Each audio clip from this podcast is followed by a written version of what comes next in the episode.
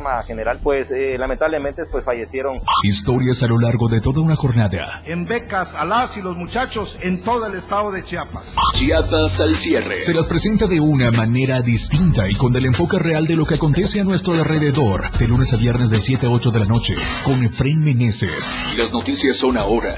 En la radio del diario 977.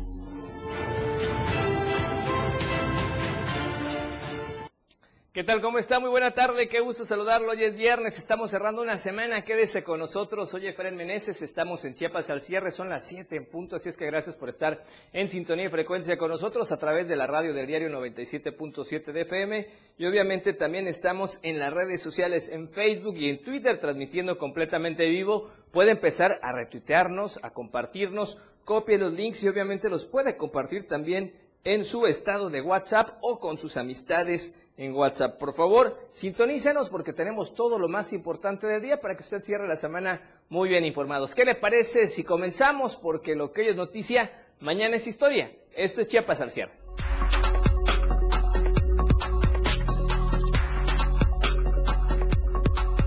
Seguirán las lluvias para Chiapas este fin de semana. Localizan pista clandestina en el estado. En panorama nacional, acuerdan Telmex y sindicato terminar huelga, seguirán en pláticas. En panorama internacional, camión explota y se traga dos vehículos en plena autopista. En tendencias y noticias en redes sociales, Cristian Rey, Cállate Palero y Dani Alves son los temas esta tarde. Lo que hoy es noticia, mañana ya es historia. Esto y más este viernes en Chiapas al cierre.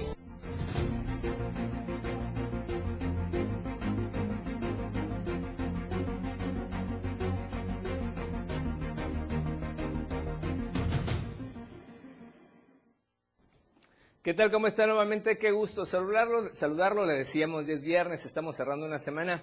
Quédese con nosotros porque tenemos obviamente todo lo más importante en la entidad, en el país y en el mundo a través de las redes sociales, a través de la radio del diario. Usted que nos va escuchando en 97.7 de frecuencia modulada, gracias por estar en sintonía con nosotros. Síganos en Twitter, Diario Chiapas, muy fácil Retuiteamos que por cierto vamos a hacer eso en este instante para la gente que nos está viendo, para la gente que nos sigue, para que estén por supuesto muy bien informados.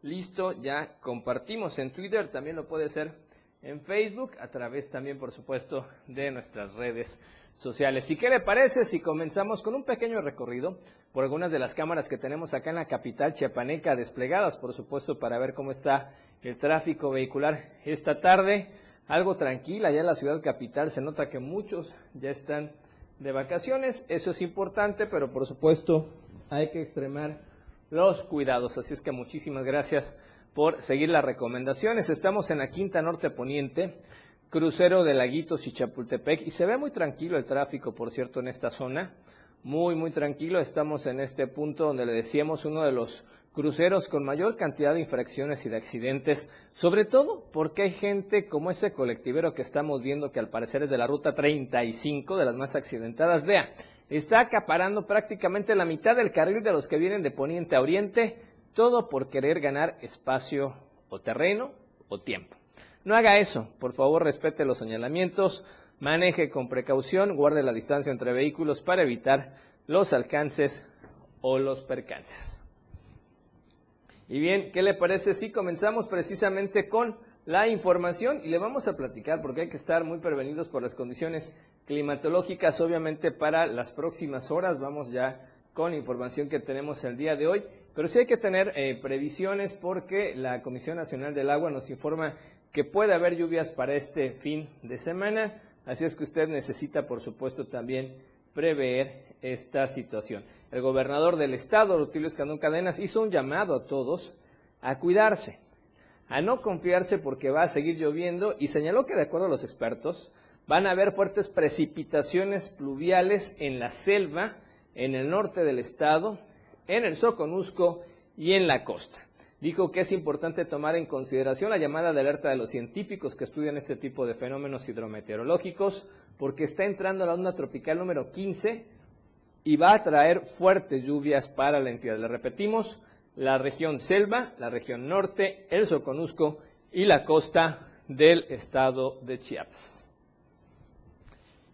Y ahora vamos a temas de salud, porque a dos años de implementarse en Chiapas esta iniciativa conocida como HERTZ y de reactivarse la estrategia para la atención del infarto agudo al miocardio, la Secretaría de Salud del Estado ha otorgado 579.188 servicios de primer nivel a pacientes con padecimientos cardiovasculares y 53 procedimientos de angioplastía a través de la red integrada de atención al IAM, que es atención al infarto agudo al miocardio.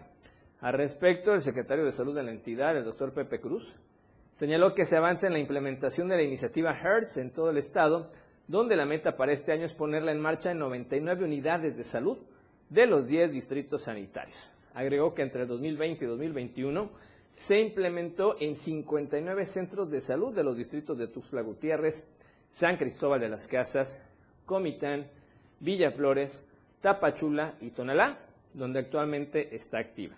Y desde este año se sumarán los distritos de salud de Pichucalco, Palenque, Ocosingo y Motocintla, donde ya se encuentra en fase de preparación con 40 unidades médicas. Dijo que gracias a esta iniciativa, a la fecha se ha brindado atención a 579 mil o 579 mil 188 pacientes en total, de los cuales 9.467, escuche usted, están registrados como hipertensos y de ellos 4.582 están en control de la enfermedad. Mencionó que la dependencia a su cargo cuenta ya con 1.199 trabajadores capacitados bajo los lineamientos y procesos de la iniciativa HERTZ, además de que el 91% de las unidades brinda consulta de seguimiento al paciente y el 60% de las unidades tiene al menos un dispositivo automático para la medición de la presión arterial, aparatos que fueron donados por la Organización Panamericana de la Salud. Las acciones que se realizan como parte de esta iniciativa HERTZ, de acuerdo con sus siglas, son H, de hábitos y estilos de vida saludables, E, de evidencia y protocolos clínicos, A, de acceso a medicamentos y tecnologías esenciales, R, de riesgo cardiovascular, riesgo cardiovascular. T, de trabajo basado en el equipo multidisciplinario. Y S, en el sistema de monitoreo del paciente, como parte de la atención que se proporciona a pacientes con enfermedades cardiometabólicas a través de esta estrategia de atención al infarto agudo al miocardio. El Hospital General, el doctor, el doctor Jesús Gilberto Gómez Maza, ha realizado en lo que va de este año 53 angioplastías, que es un procedimiento para abrir las arterias bloqueadas para que la sangre pueda fluir más fácilmente al corazón. En el 2021, pese a la pandemia, se practicaron también 56 intervenciones y en el 2020, 36 gracias a la red integrada de atención al IAM. El Hospital General de Tapachula y el Hospital Regional de Alta Especialidad eh, Chiapas Salud se encuentran también en proceso de sumarse a esta red integrada donde los pacientes candidatos para realizar la angioplastía serán referidos a las unidades de segundo y tercer nivel de atención. El secretario de Salud del Estado, Pepe Cruz, aseveró que con este tipo de estrategias Chiapas da pasos firmes hacia la atención de la población no derechohabiente con padecimientos de hipertensión, diabetes, obesidad y otros problemas cardiovasculares que ponen en riesgo su vida. Por lo anterior, exhortó a la población con esas enfermedades a acercarse a la unidad de salud más cercana para recibir atención oportuna y también llevar un control y tratamiento a través de los grupos de ayuda mutua que funcionan en el primer nivel en los 10 distritos de salud de la entidad.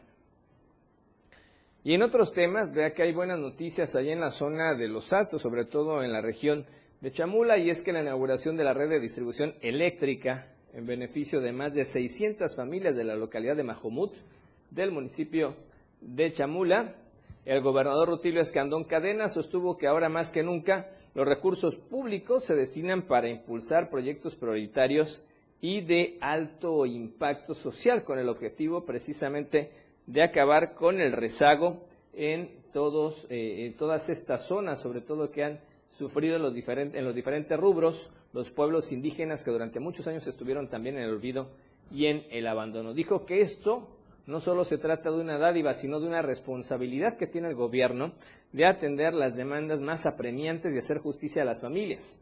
Con esto se demuestra que se está trabajando a favor de todas y todos sin distinción y también el compromiso de recuperar la confianza del pueblo hacia las instituciones.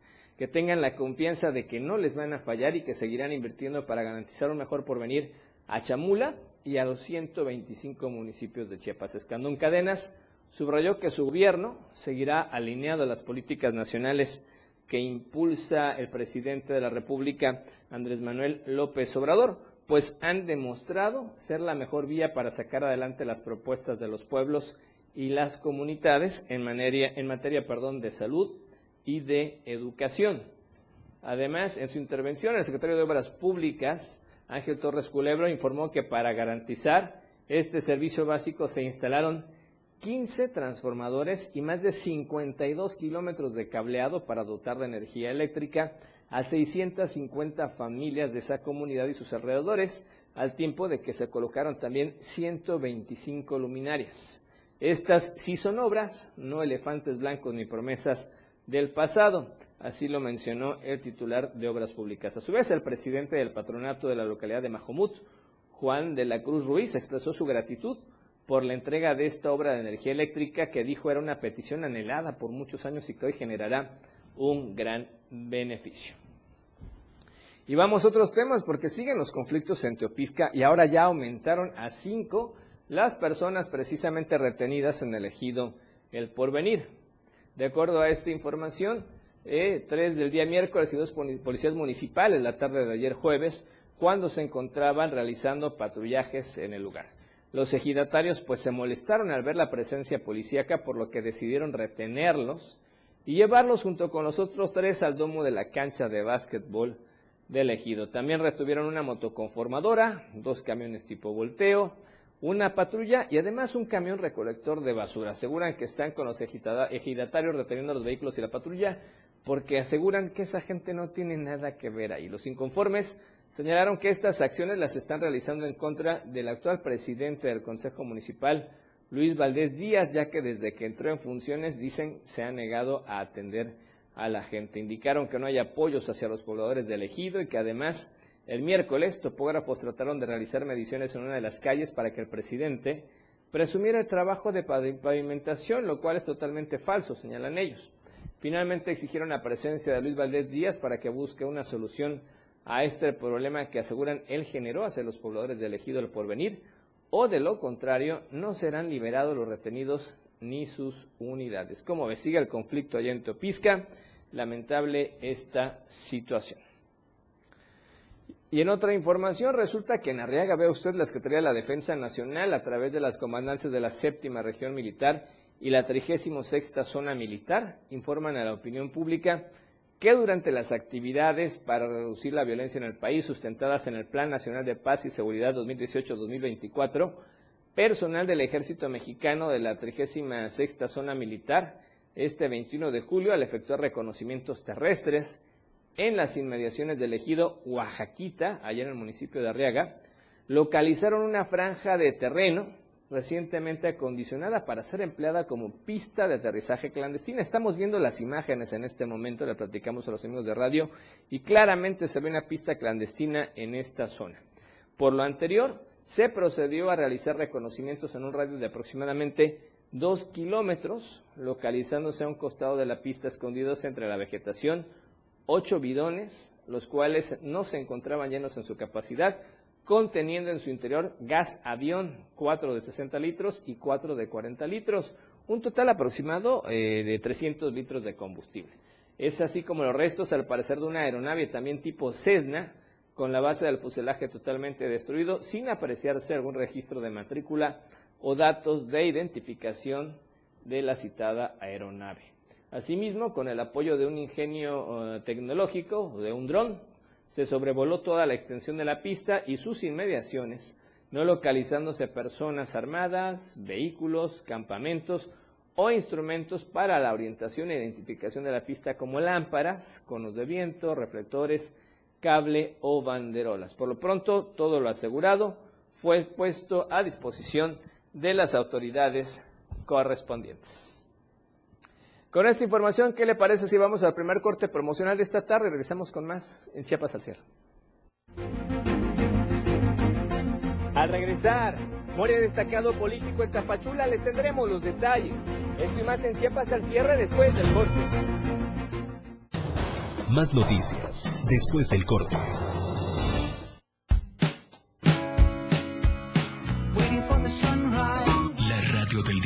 Transformando ideas contigo a todos lados. Las 7 con 15 minutos. Ahora el rock puedes sentirlo en radio. La radio del diario te presenta el mejor rock que marcó toda una historia a través de los años. Miguel Sengar tiene para ti la mejor selección musical del rock y la radio del diario te lo presenta de lunes a viernes de 8 a 9 de la noche. Rock Show con Miguel Sengar en la radio del diario 97.7 contigo en el rock a todos lados. Para comenzar tu fin de semana con estilo, Vuelta y Beat. La música que se genera en los mejores clubs del mundo. Todos los viernes y sábados de 9 a 11 de la noche. Lo mejor de la música electrónica lo escuchas ahora en Les Tornamesa. DJ Guni y DJ Anali OG tienen para ti los mejores sets mezclados en vivo. Vuelta y Beat en la radio del diario 97.7. Contigo a todos lados. Por amor al arte. Todo lo relacionado al arte y la cultura de nuestro estado. Difusión de eventos, carteleras, conciertos, datos curiosos e invitados especiales. Por amor al arte. Domingos de 9 a 11 de la mañana por el 97.7. La radio del diario. Contigo a todos lados. El espacio para charlar y tomarse un café está aquí. De sorbo a sorbo con Rocío Corso. Todos los domingos de 7 a 8 de la noche. Una hora donde conocerás el lado humano de la música, del arte, literatura y más. De sorbo a sorbo con Rocío Corso. En la radio del diario. Contigo a todos lados. En cada momento, en cada segundo, minuto y hora, las noticias siempre le acompañan. Y Chiapas al cierre le presenta las noticias más sobresalientes del día. Chiapas al cierre, de lunes a viernes de 7 a 8 de la noche, con Efren Meneses por la radio del diario 97.7. Contigo, a todos lados. Contigo, a todos lados, 97.7 FM. Una programación que va más allá de un concepto radiofónico 977. La radio del diario 97.7 FM. Aquí escuchas un concepto que transforma tus ideas. La radio del diario. La radio del diario le presenta más noticias. Chiapas al cierre. Gracias por continuar con nosotros en Chiapas al cierre y tenemos más información importante este viernes. Gracias por estar en sintonía con nosotros a través de la radio del diario 97.7 de FM y obviamente también a quienes nos siguen en Twitter y Facebook. Sigan con nosotros, esperamos sus comentarios completamente en vivo y además aprovechen también las promociones de nuestros patrocinadores que están apareciendo constantemente en pantalla. Y bueno, y vamos precisamente con más información, información interesante para usted. Y esta es una pregunta que llama la atención y también incluso su servidor debe ponerse a reflexionar. ¿Usted dejaría de beber refrescos? ¿Qué le parece si vamos a lo que nos comparte nuestro compañero y amigo Marco Alvarado? Pese a los efectos comprobados en la salud humana, en América Latina, México es el país con la mayor ingesta per cápita de alimentos ultraprocesados y está entre los primeros cuatro a nivel mundial. Estoy de acuerdo con el Centro de Orientación Alimentaria. En un consumo promedio, cada persona ingiere hasta 214 kilos anuales de productos altos en azúcares, grasas saturadas, sodio, colorantes y una larga lista de ingredientes que están lejos de tener un aporte nutricional, principalmente las bebidas azucaradas. Que, que me gusta mucho la Coca-Cola. O sea, no lo tomo seguido, pero a veces cuando se me antoja lo compro. Sino tomar medidas, porque a veces el tomar mucho embotellado, pues sí nos afecta pero tampoco decir definitivamente no, ¿verdad? Pues es mi forma de pensar. Como soy diabético, no tomo refresco, puro natural, pura agüita. Pues es regular porque algunos prefieren agua fresca, otros agua de refresco embotellado. Este, pues es cuestión de gusto nada más. Hay gente que no quiere esto porque desconfianza por eso de la, del coronavirus, pues. Entonces prefiere mejor tomar refresco embotellado. No, no tomo refresco. ¿Y por qué? Porque tiene mucho azúcar.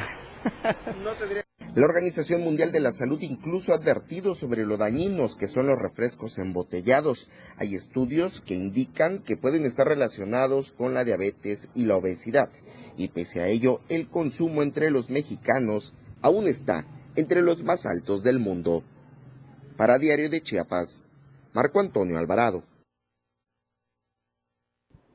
Así es que hay que reflexionar y tener una mejor condición de vida, mejor calidad de salud. Yo soy también de los que acostumbran a tomar refrescos de gas, pero realmente no es sano, así es que tenemos que cambiar, hay que hacerlo, la verdad. Es un compromiso personal que se debe, que se debe hacer.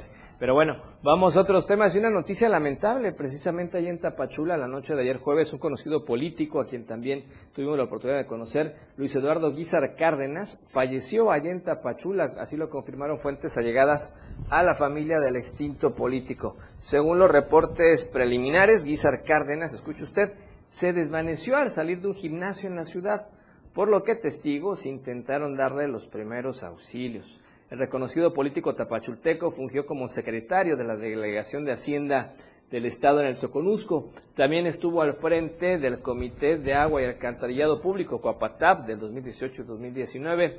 Y recientemente incluso Luis Guizar contendió por la presidencia de Tapachula con el Partido del Trabajo, elecciones que obviamente ganó Rosy Urbina allá en Tapachula. Así es que descanse en paz este destacado político y también viejo amigo allá de la zona de Tapachula y obviamente nuestras condolencias a toda su familia y a todos sus amigos. Ya que estamos hablando de temas de salud, resulta que la muerte materna en Chiapas debe cesar, así lo consideran eh, muchas organizaciones y eh, ellos señalan incluso que está asociado este fenómeno a la discriminación y al racismo. Vamos al reporte.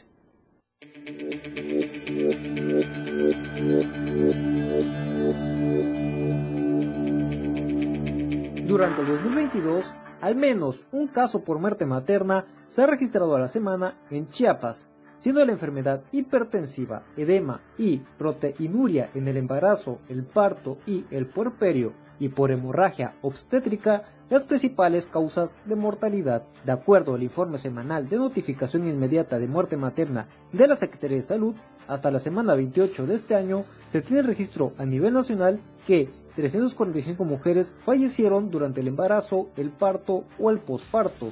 La Secretaría de Salud precisa que las entidades con más defunciones maternas registradas en el año son el Estado de México con 43, Veracruz con 34, Jalisco con 27, Chihuahua con 28, Chiapas con 26 y Guerrero con 17.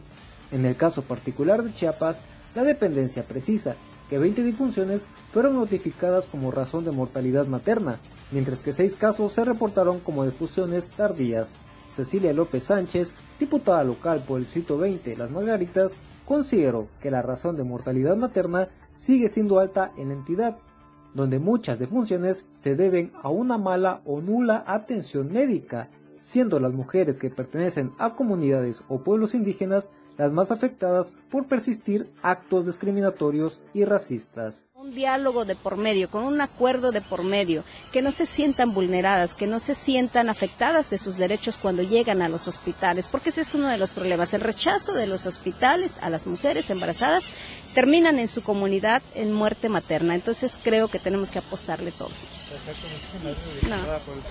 Sin embargo, López Sánchez destacó que las instituciones de salud en México deben apostar en la capacitación de médicos y parteras, ya que las mujeres indígenas siguen siendo las más afectadas durante y después del embarazo. Para Diario de Chiapas, Ainer González. Bueno, esta es información que estuvo fluyendo desde temprano, pero todavía estamos esperando más confirmaciones de lo que realmente aconteció el día de hoy con la gira o presunta gira del canciller Marcelo Ebrard Casaubón. Se aseguraba que iba a estar dando la patada inicial en la inauguración oficial de la Federación de Fútbol de Pueblos Originarios Inmigrantes, que se llevaría a cabo hoy 22 de julio en las instalaciones del Instituto Hispano Jaime Sabines en Tuxtla Gutiérrez. En este evento se iba a contar también con invitados especiales de instituciones deportivas, personalidades del fútbol nacional e internacional y de la propia Secretaría de Relaciones Exteriores, así como del gobernador Rutilio Escandón Cadena. Los pueblos originarios en Chiapas esperaban con gran alegría al secretario de Relaciones Exteriores. Sin embargo, de manera extraoficial, se sabe que ya no eh, ya no llegó al evento. Sí estuvo en Chiapas, sí se le vio en el hangar de gobierno, en el aeropuerto internacional, aquí Ángel Albino Corso. Se dice que tuvo algunas reuniones con funcionarios como el municipio de Tuxtla Gutiérrez y después de eso ya no se supo más de la, de la agenda. lo esperaban en el Instituto Hispano, a donde aseguran no llegó, o al menos es lo que supimos que no había llegado, pero sí estuvo en Chiapas, sí aterrizó en el Aeropuerto Internacional Ángel Albino Corso, sostuvo reuniones con algunas autoridades municipales y estatales, sin embargo, no tenemos mayor confirmación de este tema. Lo cierto es de que también hay otro funcionario federal, otro personaje político de nivel federal, que ayer lo tuvimos incluso aquí en el diario de Chiapas, eh, eh, que también de gira y de actividades en la capital chiapaneca hoy y mañana aquí en el estado con temas importantes de política. Así es que muy pendiente de las redes sociales para la información que surja en este sentido. Obviamente la política ya tomando otro nivel y calentando motores muchos de estos personajes importantes a nivel nacional. Y vamos ahora a una encuesta que hizo nuestro amigo Marco Alvarado. Si la tortilla sube de precio, ¿usted compraría menos? Vamos al dato.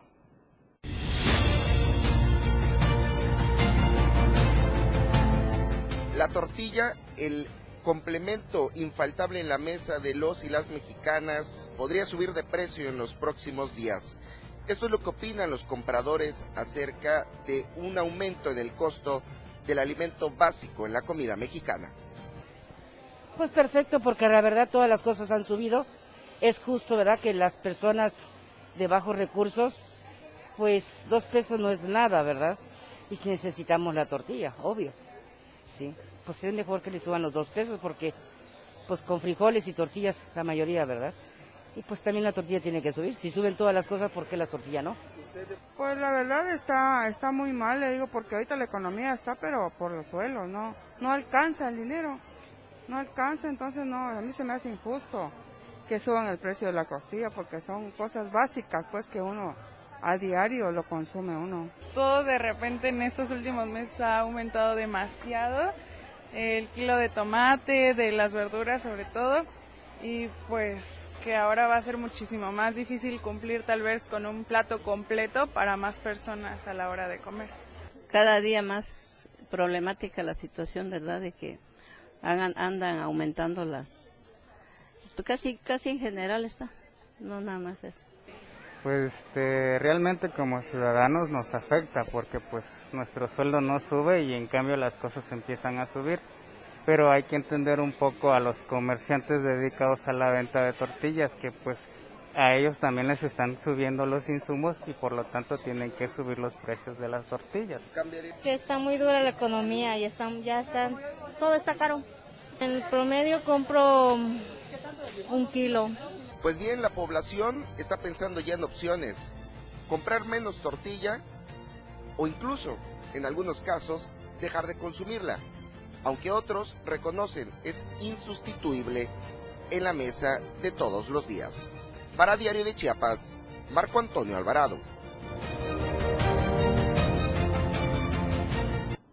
Así es, ya son los efectos precisamente de la inflación. Hay que estar muy pendientes de ese tema y obviamente enterarse y decidir tomar la mejor decisión para la economía, la economía familiar. Y bueno, hoy es viernes, así es que vamos a darle a conocer a usted ya los resultados de la opinión, de su opinión, perdón, en la encuesta que tuvimos vigente de lunes hasta hoy viernes. Y la pregunta tenía que ver también con el tema económico, la canasta básica.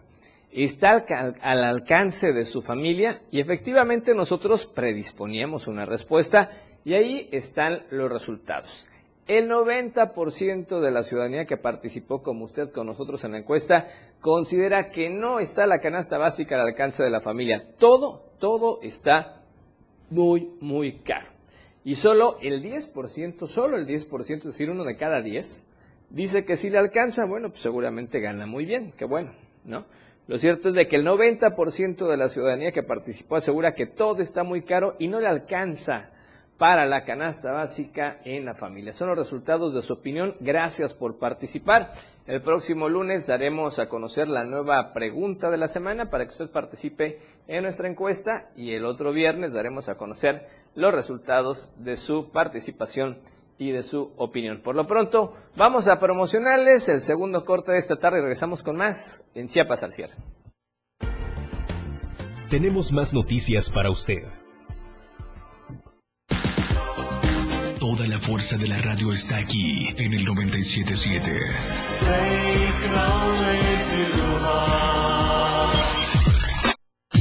97.7. La radio del diario. Más música en tu radio. Lanzando nuestra señal desde la torre digital del diario de Chiapas. Libramiento Surponiente 1999. 97.7. Desde Tuxtla Gutiérrez, Chiapas, México. XHGTC, la radio del diario. Contacto directo 961-612-2860. Cabina 961-612-2860. Escúchanos también en línea. www.diariodechiapas.com Diagonal Radio. 97.7. La radio del diario. Más música en tu radio. Las 7. Con 30 minutos. Y la mejor manera de estar informado desde muy temprano está en AM Diario. Lunes a viernes de 8 a 9 de la mañana con Lucero Rodríguez. Desde el amanecer. Noticias cercanas a la gente. Así son las noticias. Para que usted esté informado con lo más relevante de Chiapas, México y el mundo. En la radio del diario. Comprometido siempre con usted. 97.7 AM Diario con Lucero Rodríguez. Todo el mundo habla, porque hablar es fácil. El espacio en radio donde escucharás todos los temas actuales y de mayor tendencia en redes sociales. La neta. Luis Tobilla te habla con La neta en la neta. Todos los sábados de 3 a 4 de la tarde por la radio del diario. 97.7. Contigo a todos lados. La neta. La Banqueta es un programa donde buscamos entretenerte e instruir.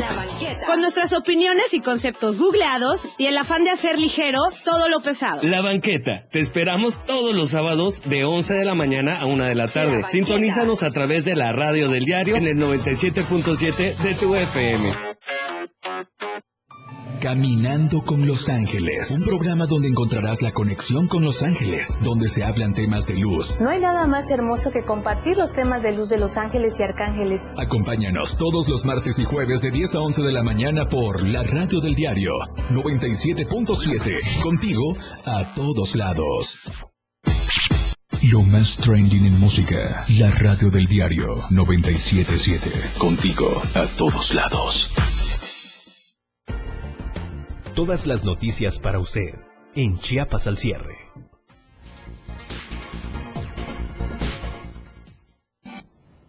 Gracias por continuar con nosotros en Chiapas al cierre y vamos con más información y efectivamente estábamos hablando de política y es que el gobernador de Sonora, Alfonso Durazo Montaño, sostuvo que el secretario de Gobernación, Adán Augusto López Hernández, quien es una figura presidenciable para las próximas elecciones del 2024, tiene más futuro que el pasado, en una clara manifestación de respaldo hacia el funcionario federal. Así lo expresó Durazo Montaño previo a la conferencia denominada La Política Interior de la Cuarta T, impartida por el secretario Adán Augusto López Hernández en la ciudad de Hermosillo, donde los sonorenses le demostraron su respaldo con espectaculares, con la leyenda Bienvenido a Sonora, amigo Adán, Augusto en, en Sonora, Adán va. A través de sus redes sociales, el mandatario estatal escribió Bienvenido, secretario de Gobernación, y bueno, pues también le eh, señaló que siempre es un motivo de orgullo su visita a sus tierras y es un honor trabajar en conjunto por la transformación del país. En ese contexto, también el tabasqueño pidió a los sonorenses hacer todo para que siga la evolución de la cuarta transformación, para seguir construyendo los cimientos de una nueva historia, porque el movimiento del presidente Andrés Manuel López Obrador se mueve con enorme fuerza, con el impulso imparable de millones de mexicanas y de mexicanos. Durante esta gira de trabajo, el encargado de la política interna del país se reunió en privado con el gobernador Alfonso Durazo, con quien trató también varios asuntos de seguridad, minería, explotación de litio, recursos hídricos, entre otros. Y más tarde atendió también a un grupo de mineros. Cabe destacar que son varias las voces que señalan al secretario Adán Augusto, funcionario público federal, pues muy cercano al presidente Andrés Manuel López Obrador, como una de las figuras favoritas para postularse a la presidencia.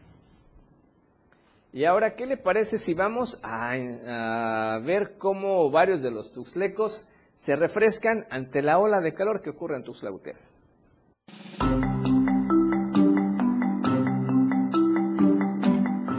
Pozol, aguas frescas o raspados de sabores son las opciones de la ciudadanía ante las altas temperaturas que últimamente se están registrando en nuestra ciudad.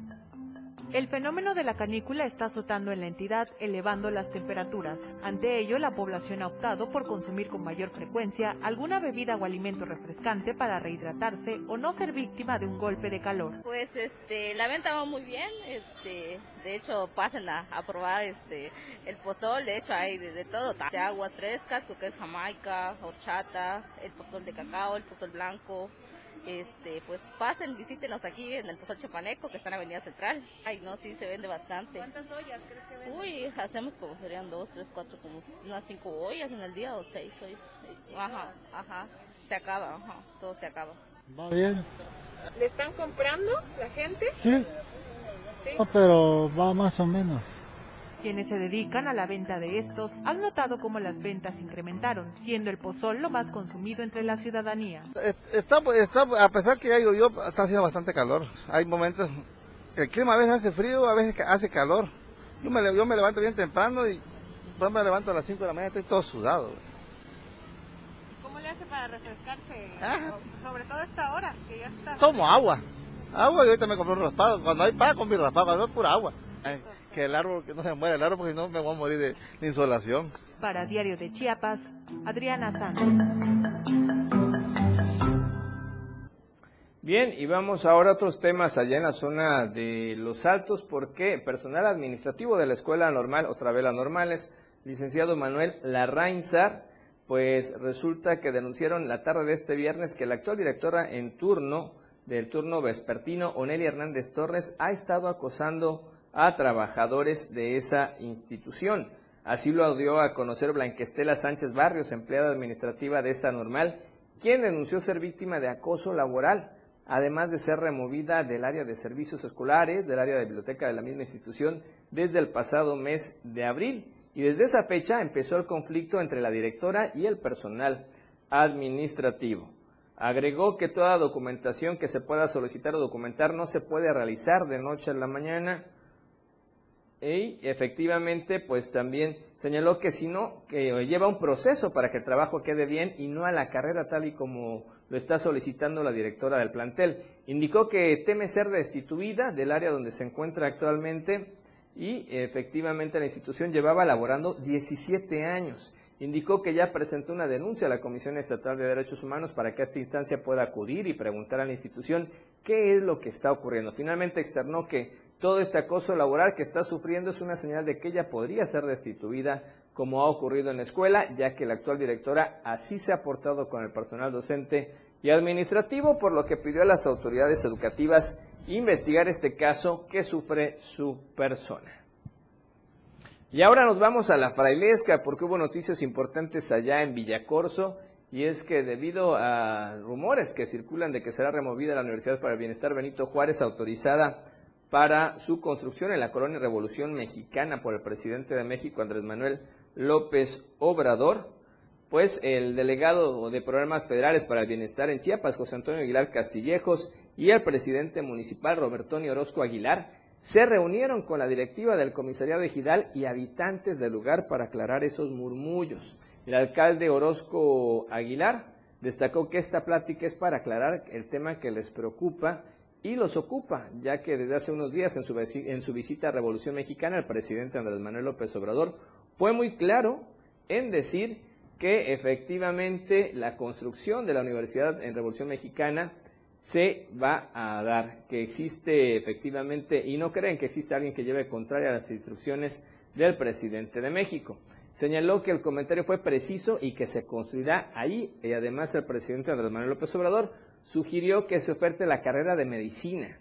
Por eso el delegado insistió que no hay que dejarse sorprender de esto, de este tipo de, eh, de este tipo de rumores que circulan en la universidad porque eh, no se va a mover de localidad. Esta universidad beneficiará no solo al municipio de Villacorso, sino que también a otros municipios de la región y del Estado por la carrera que ofertará, pero además traerá grandes desarrollos para esta zona de la región frailesca al contar con una universidad pública de esta naturaleza donde todos los alumnos serán becados. Agradecen al presidente Andrés Manuel López Obrador porque solo es cuestión de tiempo para que Revolución Mexicana tenga su universidad.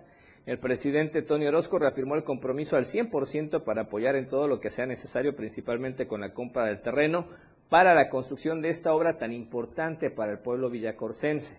El delegado de programas federales, José Antonio Aguilar Castillejos, dijo que la gestión de esta universidad tiene historia, pues ya tiene algunos años que la han venido gestionando. Por su parte, el profesor Joaquín Saldaña reconoció que el presidente municipal Roberto Orozco en ningún momento ha titubeado no solo en la compra del terreno, sino en apoyar en todo lo que sea necesario para que se logre la construcción de esta universidad. Y de la Frailesca nos vamos a la zona selva y es que después del cambio de la Secretaría de Movilidad y Transporte en la región número 14 y al quedar sin, sin ningún representante en la región selva número 12, hoy viernes 22 de julio se dio a conocer que el ingeniero Gilberto Ruiz Yáñez será quien ocupe el cargo de delegado de gobierno. Esta delegación compone los municipios de Altamirano, Chilón y Ocosingo y el nuevo delegado mantuvo una plática con los alcaldes y el sector transporte para darle precisamente la continuidad a los trabajos que se venían ejerciendo con la anterior administración, quienes luchaban por la ampliación de las concesiones. Con estos cambios se espera también una mejor atención en la delegación y que pongan mano firme para que los taxistas mantengan en óptimas condiciones todas las unidades. Bien, y vamos con la información de COVID-19. Déjeme ubicarla con la actualización porque de acuerdo al último reporte de la Secretaría de Salud, pues siguen los casos en aumento y efectivamente hay que seguirnos tomando en cuenta con todas las precauciones. Vamos a la pandemia. Estadísticas, reportes, información. COVID-19. Y es que de acuerdo al último panorama epidemiológico en Chiapas, escuche usted, se han registrado 138 casos nuevos de COVID-19 en 44 municipios de la entidad. Hasta la fecha no se han reportado defunciones por esta enfermedad respiratoria. La Secretaría de Salud del Estado informó que los casos positivos se presentaron de la siguiente manera. Tapachula con 20, Tuxtla Gutiérrez con 12, Teopisca con 10, Villaflores con 8, Bellavista con 7, igual que Juárez, Palenque con 6, Huehuetán con 5, Comitán, Jiquipilas, Pichucalco, Pijijiapan, Tuxtla Chico con 4, mientras que Arriaga, Huistán, Huistán, San Cristóbal de las Casas, Cacahuatán, con tres casos, la Reinsar, las Margaritas, Motocintla, Sunuapa y Tonalá con dos casos, mientras que Acala, Capetagua, Aldama, Capitán Luis Ángel Vidal, Chamula, Chapilla, El Bosque, Huixla, Izhuatán, Jitotó, La Trinitaria, Montecristo de Guerrero, Ocosingo, Panteló, Reforma, Salto de Agua, Santiago El Pinar, Solosuchiapa, Tuzantán, Unión Juárez, Villacorso y Yajalón, con un caso en cada uno de estos lugares. Afortunadamente, cero defunciones. La dependencia estatal expuso que los casos positivos se presentaron en 78 mujeres y 60 hombres en diferentes rangos de edad, de 1 a 65 en adelante. 10 pacientes lamentablemente padecen de hipertensión arterial, obesidad, asma, diabetes mellitus, enfermedad pulmonar obstructiva crónica, inmunosupresión y enfermedad cardiovascular. La Secretaría de Salud Estatal puntualizó las recomendaciones como eh, siempre le hemos insistido a usted, son las siguientes. Vacunación oportuna con el esquema completo y su dosis de refuerzo, incluyendo a los niños de 5 años en adelante. El uso adecuado del cubrebocas y sobre todo siempre que salga de casa hay que usarlo en todos los lugares cerrados, además de procurar los lugares ventilados. Es importante que sigamos guardando la sana distancia con toda la gente en lugares públicos, utilizar constantemente el gel antibacterial, lavarse mucho las manos con agua y con jabón para evitar precisamente estos contagios. Hay que evitar estar tocándose los ojos, la boca, la nariz para evitar que pueda entrar por ahí el coronavirus. Es importante sobre todo el uso adecuado del cubrebocas porque efectivamente eso es lo que nos protege mucho, que cubra totalmente la nariz, la boca y la barbilla para que usted quede bien protegido. Así es que si alguien presenta síntomas en familia hay que sugerirle que se vaya a tomar la prueba. Es importante. Afortunadamente esta cepa de Omicron, que es la que está en circulación y que se está eh, viralizando o se está contagiando con muchísima constancia y con muchísima rapidez, vemos los resultados en los casos que se están oficializando, pues está dando como una gripa o como una gripa con cierta intensidad Incluso escuchábamos que los hospitales para atender COVID-19 están eh, en cero hospitalización, no tienen a pacientes que estén graves, que tengan que estar internados o entubados, pero eso es importante, insisto, el estar vacunados, guardar todas las recomendaciones para evitar ser, de estas nuevas estadísticas de COVID-19. Es importante, ya decíamos, de acuerdo a la cantidad de casos que nos decía la Secretaría de Salud, 138 en las últimas 24 horas. Ayer también estuvimos con 100 y ya no estamos bajando de ese rango. Entonces eso preocupa porque vamos a la mitad de este periodo vacacional de verano y obviamente los casos pueden seguir subiendo en un promedio de una semana a 15 días. Por lo pronto vamos a promocionar el tercer corte y regresamos con más en Chiapas al cierre.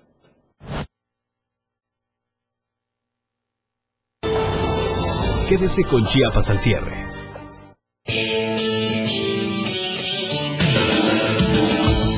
El estilo de música a tu medida. La radio del diario 97.7 FM. Las 7. Con 45 minutos. Ahora la radio tiene una nueva frecuencia. 97.7. Hoy la radio es la radio del diario, lanzando toda nuestra señal desde Tuxtla Gutiérrez, Chiapas, e invadiendo la red en www.diariodechiapas.com diagonal radio. Más música, más programas, más contenido. La radio es ahora 97.7, contigo a todos lados.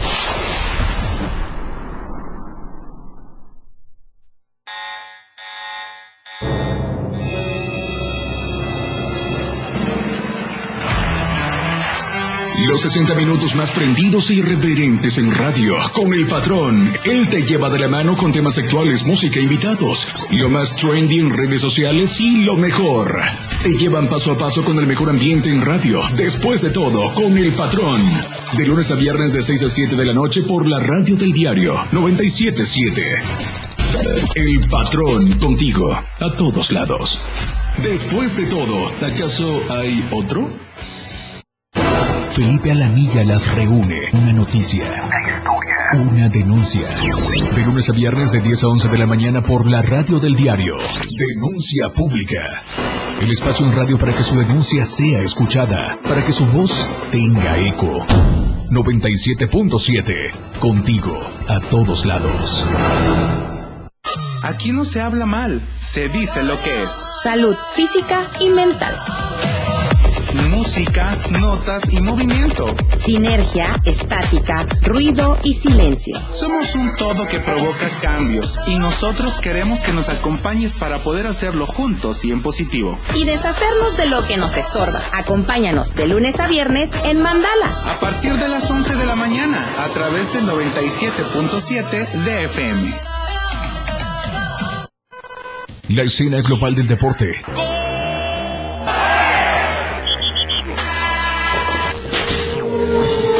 Se escucha mejor en radio y Jorge Mazariegos y Eduardo Solís lo saben en La Remontada. De lunes a viernes de 1 a 2 de la tarde por la radio del diario 977. Contigo en los deportes.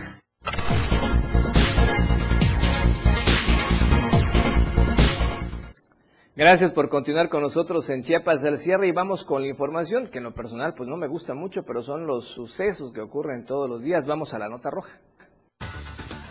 Lo que acontece minuto a minuto. La Roja, de Diario de Chiapas.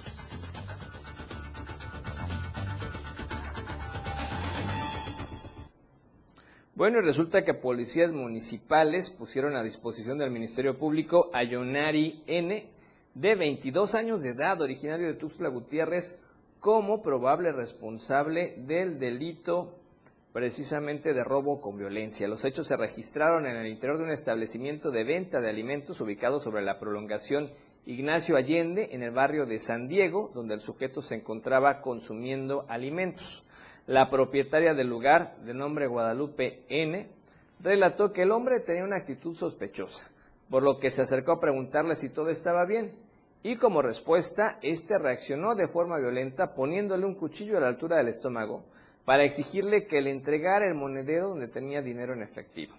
Ante el temor de ser agredida, le dio el monedero y el sujeto se dio a la fuga sobre la calle Ignacio López Rayón, donde vecinos que se percataron de los hechos solicitaron el apoyo de la policía municipal, en tanto que la hija de la víctima, en compañía de varias personas, lograron acorralarlo metros adelante. Posteriormente fue detenido por los uniformados, quienes al realizar la inspección física al hombre encontraron entre sus pertenencias un cuchillo que le fue asegurado, en tanto que Yonari N fue trasladado a las instalaciones de la Fiscalía de Distrito Altos, donde fue puesto a disposición por el delito de robo con violencia, a fin de que esta representación social determine lo conducente conforme a derecho.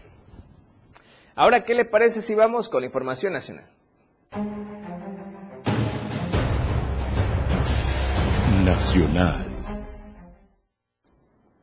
Bueno, ayer le dimos a conocer cómo estaba suscitando este tema de la huelga de los trabajadores de Telmex, donde también los trabajadores en Chiapas se habían sumado. Y finalmente, hoy el Sindicato de Telefonistas de la República Mexicana y Telmex, con la mediación de la Secretaría de Trabajo y Previsión Social, firmaron un acuerdo que implica el levantamiento de esta huelga estallada ayer a las 12 del día y que logró el restablecimiento de Telmex eh, en la normalidad y ya tanto operativa como laboral. Este acuerdo suscrito pues obliga a ambas partes a conformar una mesa técnica con representantes de la empresa y el sindicato y que en los próximos 20 días hábiles presentarán propuestas viables de solución al pasivo laboral, a las vacantes no cubiertas y al futuro esquema también de pensiones, que era una de las preocupaciones principales de los trabajadores de Telmex. La Secretaría de Trabajo y Previsión Social pues fungirá como mediador en esta mesa técnica y ambas partes aceptaron sujetarse para acordar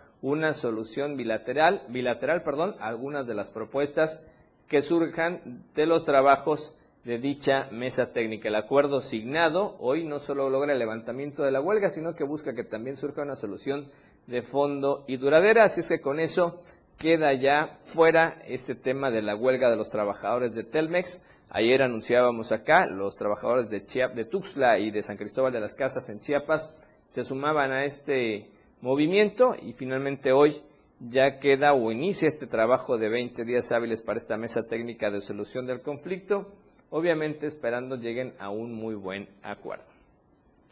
Y en información también nacional resulta que un juez del Estado de México ratificó la suspensión otorgada a Rafael Caro Quintero, conocido también como el narco de narcos, y que impide de forma temporal precisamente su extradición a los Estados Unidos para ser juzgado eh, por el secuestro y homicidio del agente de la DEA, Enrique Kiki Camarena. El juzgado primero de distrito en materia de amparo y juicios federales en el Estado de México admitió el trámite de la demanda de garantías y programó la audiencia para el 26 de agosto de este año, fecha en la que resolverá si se le concede o se le niega el amparo al fundador del cártel de Guadalajara. En el caso de que el juez conceda el amparo, se tendrá que desahogar un nuevo juicio de extradición en contra del fundador de esta organización delictiva. Y es que el pasado 18 de julio, el juzgado séptimo de Distrito de Amparo en materia penal en Jalisco concedió la suspensión de plano a Rafael Caro Quintero para efecto de que no se ejecutara la orden de deportación, expulsión o extradición en su contra, en tanto no se resuelva un juicio de amparo. Ahora, cinco días después, el juez del Estado de México ratificó la suspensión para no ser extraditado a los Estados Unidos, en donde se le requiere también por estar implicado en los delitos de asociación delictuosa, delitos violentos, tráfico de marihuana y de cocaína, además de dirigir a una empresa criminal. Ahora, ¿qué le parece si vamos a la información internacional de esta noche?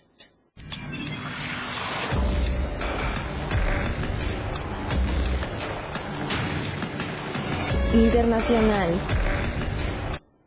Bueno, y resulta que vamos a dos accidentes que se suscitaron a nivel mundial el día de hoy. Al menos dos vehículos, vea usted, quedaron envueltos por las llamas después de que un camión de carga volcó y explotó mientras transitaba por una autopista sin que hasta el momento se tenga el reporte de personas heridas o fallecidas. Las cámaras de seguridad captaron el instante cuando el camión de color rojo circulaba por la lateral de la vialidad. Habría sufrido un desperfecto que ocasionó una volcadura y posteriormente una explosión. Durante el siniestro, un automóvil y un tráiler iban a la misma altura del camión cuando se expande el fuego. Por la magnitud quedaron atrapados y los demás automotores que tenían la misma dirección inmediatamente detuvieron la marcha. Al final del video, de 53 segundos, únicamente se observó cómo disminuyen un poco las llamas, pero sin dejar claro lo que pasó con las otras dos unidades. Todo esto ocurrió el pasado 19 de julio, allá en China, a las 7 de la tarde, tiempo local. Medios chinos refirieron que los hechos se suscitaron en la autopista Qingying y el camión había sufrido la ponchadura de un neumático, lo que ocasionó que se volcara y debido a su cargamento de productos flamables, se suscitó también la explosión. Posterior al incidente, elementos del cuerpo de bomberos acudieron para sofocar el fuego y alrededor de las 10 de la noche se restauró la circulación vehicular. Por lo pronto, solo dijeron que resultaron heridos. Afortunadamente no hubo víctimas lamentables en este suceso, pero todavía siguen investigando realmente qué fue lo que ocurrió.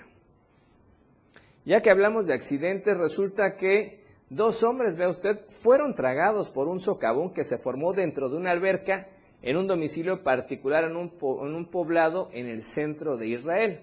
Y es que en este video que se capta el momento en el que la cavidad succiona el agua, y hasta algunos inflables salvavidas que dejaron los bañistas que disfrutaban de la tarde, pero que fueron sorprendidos por la formación de esta cavidad. En redes sociales circulaba ese video que muestra cómo algunas de las personas que estaban dentro de la alberca ven con asombro cómo se ve el agua a través del socavón que ya se había tragado a dos hombres y cómo la corriente arrastraba algunos flotadores de plástico. En este video también se observa cómo un hombre resbala y por poco también cae dentro del socavón, como sucedió con las dos víctimas de 34 y 32 años de edad, de acuerdo con la información preliminar. Bien, ¿y qué le parece si antes de despedirnos irnos a las tendencias queremos agradecer los mensajes que nos están llegando en redes sociales, gracias a la gente que nos escribe y que nos apoya? Mamá Tere, saluditos por supuesto hasta la frailesca, saluditos y bendiciones van de vuelta. Mamá Tere, gracias por siempre vernos y por siempre compartirnos en las redes sociales. Usted también, también lo puede hacer. Y ahora sí, vamos a las tendencias. ¿Cuáles fueron los hashtags importantes el día de hoy?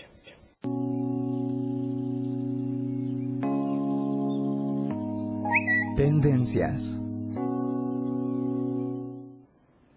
Bueno, y vamos a las tendencias el día de hoy. Son tres tópicos. Cristian Rey, Cállate Palero y Dani Alves son los temas del día de hoy. El primero de ellos tiene que ver con alguien que constantemente hace apuestas. Si usted es frecuente cliente de Twitter, entenderá de quién se trata. Cristian Rey hace apuestas de todo tipo, sobre todo deportivas. Así es que mucha gente lo logra hacer tendencia. Es la tendencia número uno, hoy que es viernes, ya la política quedó muy en el fondo. La segunda tendencia, cállate palero, sí tocó a política y curiosamente otra vez el presidente Andrés Manuel López Obrador con la polémica, su mañanera y dos personajes que estuvieron en disputa el día de hoy entre una reportera y un youtuber que estuvieron presentes por ahí en la conferencia mañanera de Andrés Manuel López Obrador. Cállate palero, la tendencia número dos. Y la tendencia número tres que tiene que ver con deportes. Dani Alves, que se suma efectivamente a un equipo que tiene muchos seguidores. Yo no soy asido al fútbol, pero muchos están muy contentos por esta decisión. Y con esta información nos vamos el día de hoy. Gracias por habernos acompañado a lo largo de toda esta semana. Gracias por su preferencia. Por favor, lo invito a que nos acompañe el próximo lunes a las 7 de la tarde en Chiapas al cierre. Agradezco de manera especial a mi compañero y amigo Marco Alvarado que estará al pendiente de este espacio noticioso. Por favor, apóyelo, véalo y sígalo con Chiapas al cierre como tiene que ser, con la información de la mejor manera. Disfrute de este fin de semana. Los acontecimientos que estuvieron con usted son noticias y en la radio del diario se las hemos presentado de manera veraz, oportuna y al momento. Chiapas al cierre, la información que usted deseaba escuchar por la radio del diario 97.7. Contigo, a todos lados. La radio del diario.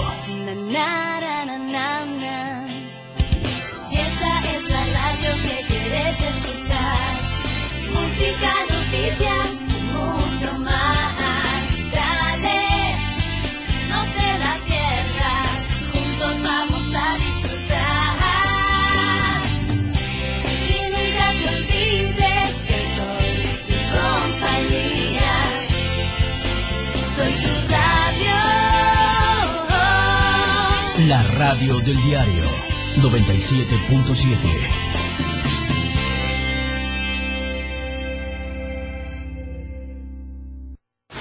Editorial de la radio del diario.